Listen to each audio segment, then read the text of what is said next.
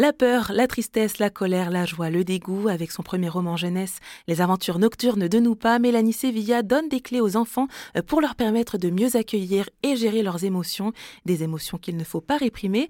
L'autrice explique pourquoi. Parce qu'en fait, l'émotion, quand on la garde en soi, bah, elle fait boule de neige. Donc ça veut dire que quand une autre situation va se présenter, l'émotion va devenir de, plus en plus présente. L'émotion, c'est euh, une sorte de garde-fou qui vient toquer pour dire attention, il y a quelque chose qui n'est pas respecté pour qui n'est pas juste en toi euh, quand tu te présentes sur euh, cette situation-là.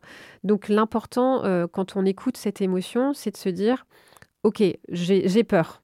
De quoi j'ai besoin? Bah, J'ai besoin d'être rassurée. J'ai peur de réciter ma poésie devant toute la classe. De quoi j'ai besoin? Bah, D'un petit accompagnement, un petit mot. Peut-être que la maîtresse va dire tu es capable de le faire, on t'écoute, euh, personne va se moquer de toi. Euh, ah, parce que la peur, c'est pas de pas y arriver, c'est que quelqu'un se moque de moi, c'est que euh, la maîtresse me mette une mauvaise note. Mm. Voilà, c'est derrière chaque émotion, il y a ce besoin-là. Et plus on va écouter son émotion et plus on va se construire soi.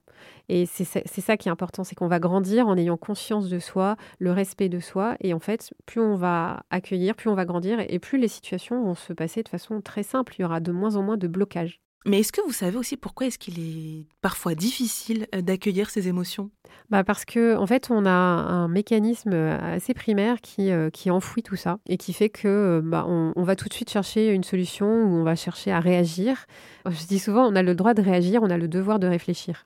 parce que en fait, c'est humain de, ressentir cette émotion, mais parfois c'est difficile de l'accueillir parce qu'on ne nous a pas appris, et puis surtout dans notre culture euh, sociétale, euh, dans toute notre histoire, on n'accueille pas ces émotions. Et puis, euh, ne pleure pas, t'es un garçon, enfin, toujours change de tête, qu'est-ce que t'as Mais non, n'aie pas peur. Donc en fait, dans notre verbiage aussi, qu'on a hérité, hein, les schémas parentaux qui font qu'on est là aujourd'hui, on a tous ces schémas à, à casser. Ce livre, Les aventures nocturnes de Noupa, est aussi accessible pour les enfants dyslexiques.